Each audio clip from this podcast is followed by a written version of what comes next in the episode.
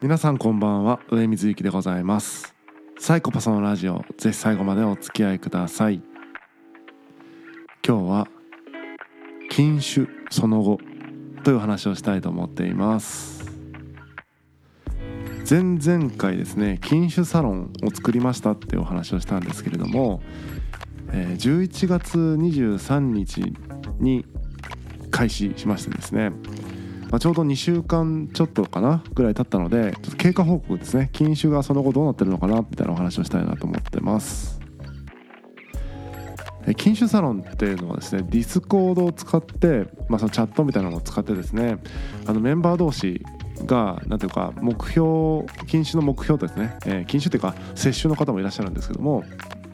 お酒を飲む頻度であったりとか飲む量みたいなものをこれぐらいに抑えたいんだっていう目標を共有し日々、えー、それがちゃんと進捗できてるかみたいなことを毎日報告するみたいなコミュニティですね。で、まあ、雑談をしたり、えー、禁酒のお役立ち情報を共有したりみたいなこともやるんですけども基本的には自分自身の飲酒習慣みたいなものを見直すためのコミュニティであると。要は一人でそれをやれればやりゃいい話なんですけどもなかなかそれは難しいという方まあ僕みたいな人間ですね自分で禁酒するって言って毎日その約束を破り続けるみたいな人間が、えーと、みんなでやればできるかもしれないそういう、え感じでですねやってるコミュニティですね。で、まあ、重度のアルコール中毒の方とかだとやっぱ専門機関に行って何ていうか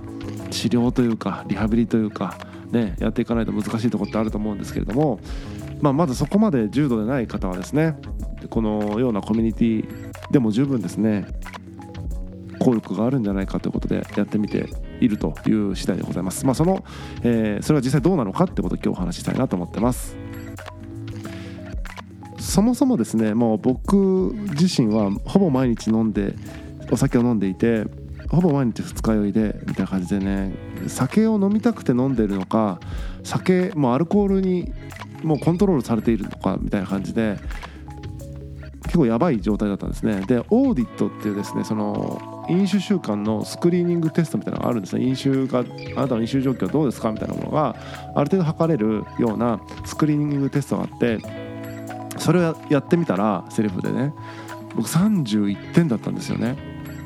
でオーディットって何かっていうとちょっと読み上げますと、えー、WHO ですね。世界保健機関によって開発された問題飲酒者のスクリーニングテストで多くの国々で飲酒問題の早期発見早期介入のツールとして使われており日本でも20年以上前に翻訳され医療や保健指導の現場で活用されています。ってことでですね結構ちゃんとしたやつなんですが、まあ、全部で10項目の設問からなり、えー、各項目の合計点つまり全部10項目を合計すると最大40点あると、えー、で飲酒問題の程度を評価しますと、まあ、40点満点中僕は31点だったということですね。でまあ、これで言うとですね、あの特定保健指導で用いられている標準的な検診保健指導プログラムでは問題飲酒者としてオーディット。8から14点ということで僕は31点ですので相当やばいということですね。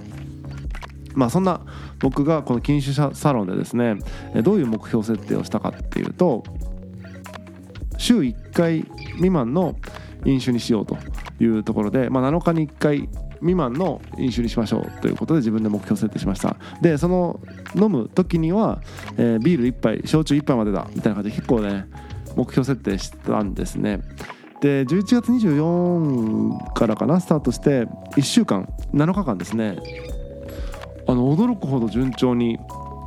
禁酒が成功して、まあ、1週間成功することですら僕からすると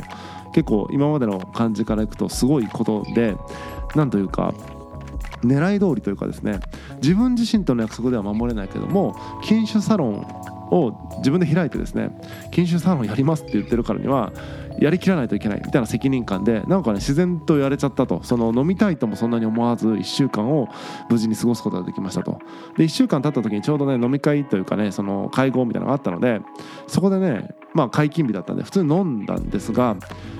2杯でやめれなかったですね。もう結局飲みすぎてしまってまあ、次の日また二日酔いになるみたいな感じで元のサイクルにサイクルというか、あの酒を飲んだ時の感じに戻っちゃったということで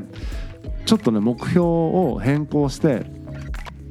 もう飲まないと。えーとまあ、親戚付き合いとかですねちょっと強制的に飲まざるを得ないみたいな場面があるんですけれどもそういう強制場面以外ではもう普通に飲まないという目標にちょっと変更しましたで、えー、そこから再チャレンジしたところですね。その、まあ、8日目で1回飲んで禁酒をまた再開したんですが今ですね11日目ですね。禁酒11日目ということで結構ねうまくいってます。この11日の間にですね、まあ、今12月ですから結構ね忘年会みたいな飲みの席みたいなのがあるんですけども全部ノンアルコールビールで乗り切ってきたということで案外うまくいってて驚いてますね。うん。まあとにかくねこのサロンの効果結構あるなと思ってます。で実際参加していただいてる他のメンバーの方もですねま、もちろんちょっとコミットメントに差があるんですが、まあ、ただしっかりそのコミットされてるなって感じる方に関してはあのすごくね結果が出てきてるっていうようなコメントがあのちらほら出てきているのでまあねお酒減らしたいなと思ってる方とかもっと上手に付き合っていきたいなと思ってる方はですねこの禁酒サロンに是非ご参加いただけたらいいかなと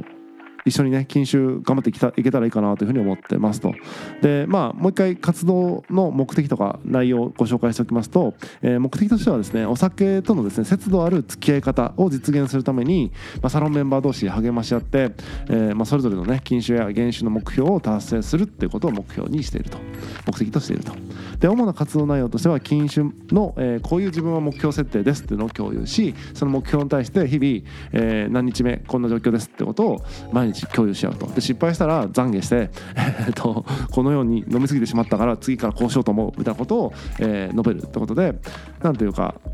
コミュ障の方でもですね、えーと、やること決まってるんであのコメントしやすいかなというふうに思いますんで、まあ、単純にこの目的がもう全てなのでみんなと仲良くするとかいうことよりもですねお酒との節度ある付き合い方を実現するために一人ではなかなか達成できない難しいっていう方ですね禁酒サロン検討していただければ嬉しいなと思います。概要欄の方にですねリンク貼っておきますのでよかったら、えー、見てみてください。本日は以上です。またお会いしましょう。さようなら。